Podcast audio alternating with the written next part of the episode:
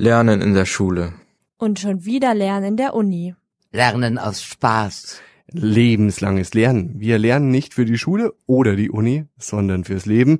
Was es da für Angebote gibt, das hören Sie immer wieder donnerstags bei Lora im aktuellen Lora Magazin. Lernen fürs Leben. Lernen aus Spaß. Aktuelle Angebote mit Spaß am Lernen hören Sie bei uns. Herzlich willkommen zurück zu unserer Fördersendereihe Lebenslanges Lernen. In der heutigen Ausgabe beschäftigen wir uns mit einem Thema, das uns täglich begegnet, auch wenn uns das vielleicht gar nicht auffällt. Es begegnet uns zu Hause, wenn wir den Fernseher anschalten, auf sozialen Medien unterwegs sind, in der Arbeit oder der Schule, ja vielleicht sogar im Supermarkt mit unseren Freundinnen oder der Familie.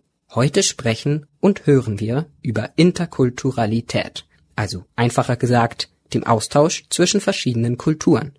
Aber was genau verbirgt sich hinter Interkulturalität und was macht sie aus? Was hat sie mit meiner Arbeit oder meinem Fernseher zu tun? Und was lernen wir durch sie? Diese Fragen versuchen wir heute zu klären. Und dazu spreche ich mit Menschen, die uns von ihren eigenen Erfahrungen zum Thema erzählen. Sie berichten aus ihrer Arbeit, ihrem Ehrenamt und ihrem täglichen Leben. Bevor wir also gleich die persönlichen Erlebnisse meiner Interviewpartnerinnen hören, möchte ich erstmal wissen, was genau Interkulturalität eigentlich ist und was dahinter steckt. Dazu spreche ich mit Cornelius Görres. Er ist Trainer und Berater für interkulturelle Kooperation und Diversität. Seit Jahrzehnten bietet er Trainings an der Volkshochschule für Unternehmen oder für NGOs an. Ihn habe ich gefragt, was bedeutet Interkulturalität eigentlich und was können wir uns konkret darunter vorstellen? Wenn ich jetzt ganz ehrlich bin, dann muss ich gestehen, dass ich vorhin das Lexikon meines Kollegen Christoph Barmeier rausgezogen habe und unter Interkulturalität nachgeguckt habe. Ich kann mir darunter schon was ziemlich Konkretes vorstellen, aber ich spreche selber eigentlich lieber von sowas wie interkultureller Kommunikation oder interkultureller Kooperation, Zusammenarbeit, von interkulturellen Kompetenzen als von Interkulturalität, schon weil das ein etwas sperriger Begriff ist. Und was das konkret heißt, ich finde, das bedeutet in der Lage sein, auch in einer fremden Kultur, also nicht nur im vertrauten Umfeld, angemessen mit anderen umzugehen, mit anderen zu kommunizieren, mit anderen vielleicht sogar zusammenzuarbeiten und gemeinsam Ziele zu verfolgen. Also geht es bei sowas wie Interkulturalität darum, Verständnis zu entwickeln, um die Verständigung zu fördern und durch mehr Verständigung noch mehr Verständnis zu entwickeln. Vielleicht ist das auch ein bisschen meine Schwierigkeit mit diesem Begriff. Das ist nicht etwas, was eng definiert ist und das hat man oder hat man nicht, sondern eigentlich beschreibt es einen langen, sehr, sehr langen, immerwährenden Lernprozess. Interkulturalität ist also ein Prozess für uns selbst und für andere und auch eher ein Konzept als ein Begriff mit einer ganz klaren und kurzen Definition. Ich habe meine Interviewpartnerinnen gebeten, mir zu erzählen, was das für sie persönlich bedeutet. Nacheinander stelle ich Ihnen jetzt unsere Gäste vor und die berichten uns dann, was sie unter Interkulturalität verstehen. Als erstes spricht Helena. Helena Nietzsche hat als Schülerin ein Austauschjahr in den USA verbracht und engagiert sich nun seit mehreren Jahren für den interkulturellen Jugendaustausch. Neben ihrem Masterstudium unterstützt sie als Seminarleitung bei Youth for Understanding e.V. AustauschschülerInnen beim Ankommen in der deutschen Kultur und der Sprache.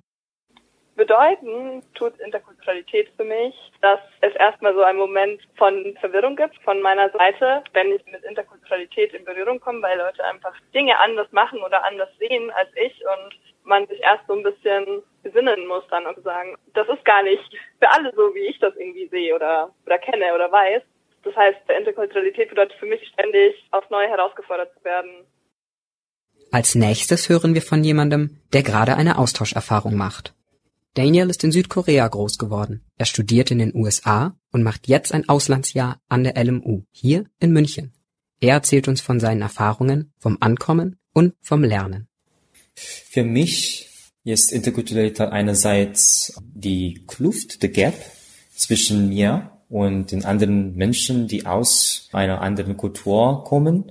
Also nicht in dem Sinne von Sprachbarriere, sondern die Interkulturalität ist die Kluft zu überbrücken, zu fühlen. Wenn man es machen möchte, muss man zuerst die Kluft wahrnehmen. Als letztes hören Sie Daniela und Karl Lutz.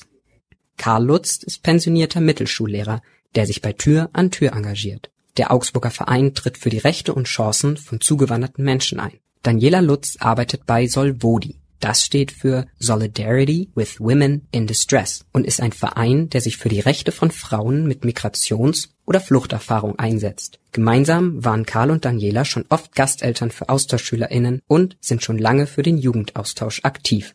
Interkulturalität bedeutet für mich jetzt zwischen wirklich verschiedenen Kulturen, ganz unterschiedlicher Art, als Akteur tätig zu sein und zwar derart, dass ich mit diesen Menschen zusammenarbeite, mit denen zusammen Dinge unternehmen, zusammen Feste feier und meine Kultur denen nahebringe und wiederum ich aber von deren Kultur auch einiges mitnehme.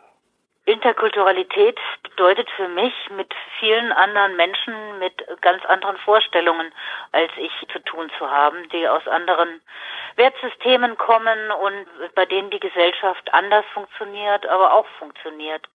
Jetzt wissen wir, zumindest grob, was Interkulturalität eigentlich ist. Dass es ein Prozess ist. Ein Prozess der Anpassung, des Verständnisses und ganz besonders ein Prozess des Lernens. Oft sprechen wir deswegen von interkultureller Intelligenz oder interkultureller Kompetenz. Deswegen habe ich Cornelius Görres gefragt, heißt das, dass wir diese Interkulturalität irgendwie erlernen können? Ich finde ja, auf jeden Fall. Interkulturelle Kompetenz, interkulturelle Intelligenz kann man sich aneignen. Ich finde, muss man sich aneignen. Ich kann mir nicht vorstellen, oder ich glaube nicht daran, dass Menschen das sozusagen einfach so haben, obwohl es natürlich Menschen gibt, die in ganz unterschiedlichen Kontexten mit anderen immer gut umgehen können. Aber ich glaube unbedingt, dass das eine lernbare Fähigkeit ist, denn sonst müsste ich ganz ehrlich neben mein ganzes Berufsleben bisher schreiben, Thema verfehlt. Und das will ich nicht und das halte ich auch nicht für nötig. Ähm, ich denke schon, dass das lernbar ist, wenn man das kann und will. Also zum Beispiel nicht sich in der AfD verortet. Und ich finde, dass dazu gehört, erstens verstehen, dass meine Welt nicht die ganze Welt ist, sondern ein sehr, sehr kleiner Ausschnitt davon. Zweitens finde ich, gehört dazu akzeptieren, dass das meiste, was für mich normal ist oder selbstverständlich oder gut und richtig, ganz und gar relativ ist in fast alles, in fast jeder Beziehung und drittens würde ich sagen, also nach Verstehen und Akzeptieren, dass es wichtig ist, sich zu beschäftigen, also zum Beispiel mit Hintergründen, die zu heutigen Einstellungen führen, wo die herkommen und was die ja für eine Bedeutung und für eine Geschichte haben sozusagen.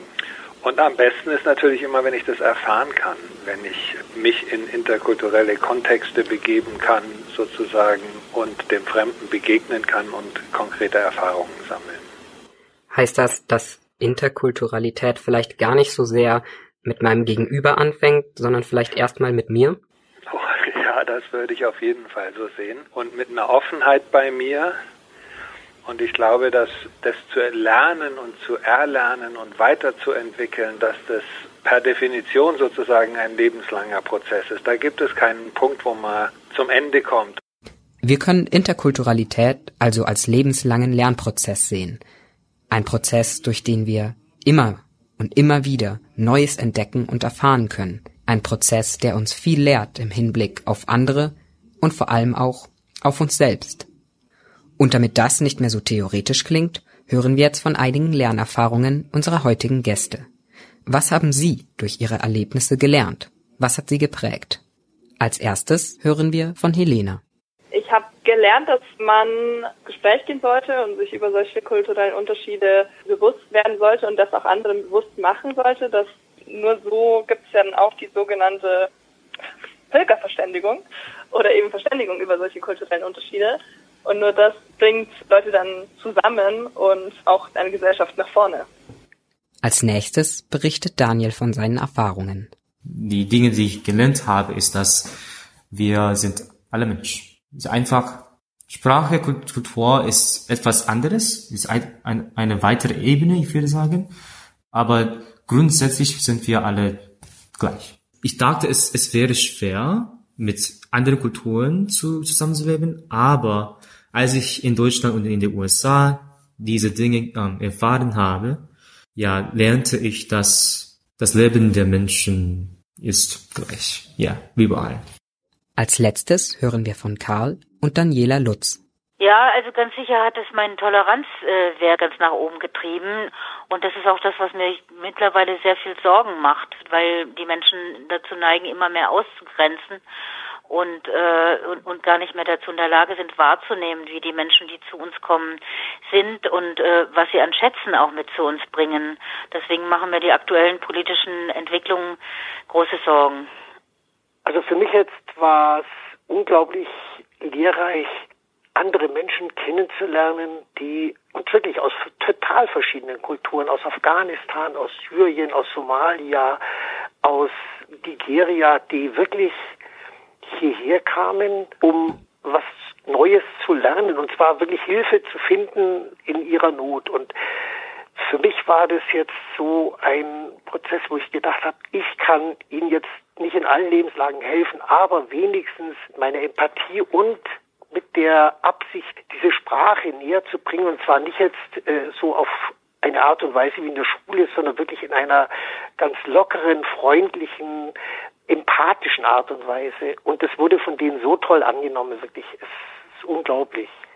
Was all diese Erfahrungen verbindet, die Erkenntnis, dass es in unserem Miteinander Verständnis und Empathie braucht, dass wir manchmal in einer Situation einen Schritt zurückgehen müssen – um zu verstehen, wo wir selber gerade herkommen oder was die andere Person meint.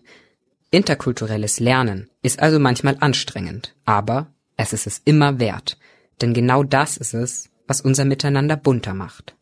Wenn Sie sich jetzt fragen, wie Sie selber Interkulturalität erlernen können, habe ich zum Abschluss eine Botschaft meiner InterviewpartnerInnen für Sie. Ich habe Sie gefragt, ob Sie einen Rat oder einen Tipp für unsere LoRa-HörerInnen haben in Bezug aufs lebenslange Lernen von und mit Interkulturalität. Ja, äh, wenn man es nicht beruflich machen kann, dann kann man es privat machen. Also es gibt vielfältige Möglichkeiten, mit Menschen aus anderen Kulturen in, in Kontakt zu kommen, sei es über Engagement in, äh, mit geflüchteten Menschen, äh, sei es über, es gibt so Vereine, bei denen sie Menschen, die aus anderen Kulturen kommen, auch äh, ohne große Not äh, integrieren können, mit denen etwas unternehmen können. Ähm, man kann sich im Schüleraustausch engagieren. Also es gibt zahllose Möglichkeiten, sich ehrenamtlich zu engagieren. Und äh, ich kann nur empfehlen, das zu tun, weil man profitiert selbst äh, sehr davon. Ich muss sagen, ich finde, das äh, ist eine der größten Chancen zur Persönlichkeitsentwicklung, sich mit anderen Kulturen auseinanderzusetzen. Meine Botschaft eigentlich an alle ist, egal wer einem gegenübersteht, und es gilt natürlich jetzt vor allem für Menschen aus anderen Kulturen, denen erstmal mit Empathie entgegenzutreten, offen auf die zuzugehen, äh, sich anzubieten und nicht abwehrend. Wenn jeder ein bisschen Empathie bringt, das würde so viel helfen. Ja, offen sein, verstehen ist sehr wichtig. Als Ausländer in den USA und auch in Deutschland, ich möchte sagen, dass es ist sehr schwer, die Sprache zu formulieren, immer. Also der Satz zu formulieren und gleichzeitig zu sprechen, ist immer schwer. Also ein Verständnis zu haben, das wäre sehr super für alle. Wir haben dazu Gelegenheiten bei uns zu Hause, ähm, in der Arbeit, im Urlaub, in der eigenen Umgebung. Wir können uns damit auseinandersetzen, indem wir uns beim Lesen oder beim Filme gucken nicht einfach darauf verlassen, was als erstes in unserem Kopf passiert, sondern unsere eigenen Werturteile dazu in Frage stellen. Und wir können uns damit auseinandersetzen, indem wir zum Beispiel uns mit ähm, Dingen aus fremden Kulturen beschäftigen, wie zum Beispiel Sprache lernen oder eine Spezialität erlernen oder ein Instrument oder dergleichen mehr. Also ich würde allen raten, eben im Rahmen ihrer Möglichkeiten offen und aufmerksam zu bleiben und interessiert zu bleiben an verschiedenen Kulturen. Ich bin zum Beispiel letztens auf einen Newsletter gestoßen, den ich ganz spannend fand, der heißt uh, What Happened Last Week. Da wird kuratiert von einer Journalistin, einer Deutschen, die heißt äh, Jam Jaff. Und den kann man eben abonnieren und sie kuratiert äh, Newsletter aus dem globalen Süden. Was ich einfach spannend finde, weil ich das Gefühl habe, der globale Süden wird einfach in Deutschland, in Europa immer noch vergessen. Und genau solche Newsletter brauchen wir aber, um irgendwie gesamtgesellschaftlich und international in Kontakt zu bleiben und äh, Wissen anzueignen. Also ja, genau das wäre mein Aufruf. Bleibt nicht in eurer Bubble und versucht irgendwie ja rauszugehen, Neues zu entdecken und ähm, ja, so gut es geht, im Rahmen eurer Möglichkeiten irgendwie interkulturell zu bleiben. Den Newsletter, den Helena erwähnt, finden Sie unter whathappenedlastweek.com. Zu Deutsch, was ist in der vergangenen Woche passiert? Auf der Website können Sie sich über den Newsletter informieren und, wenn Sie möchten, ihn auch gleich abonnieren. Ich hoffe, dass Sie mit einigen neuen Anregungen aus der Sendung gehen. Vielleicht werden auch Sie in der kommenden Zeit etwas tun, um Ihre interkulturelle Kompetenz zu fördern, sei es ein neues Gericht erlernen, eine neue Sprache oder sich in der Geflüchtetenhilfe engagieren. Ich hoffe, meine InterviewpartnerInnen konnten Ihnen einige Möglichkeiten aufzeigen. Ich bedanke mich ganz herzlich bei meinen Gästen für ihre Zeit, ihre Expertise und ihren Einblick in ihre Erfahrungen. Dankeschön und bis zum nächsten Mal. Dies war ein Beitrag in Konzeption und Moderation von Finn Wiens.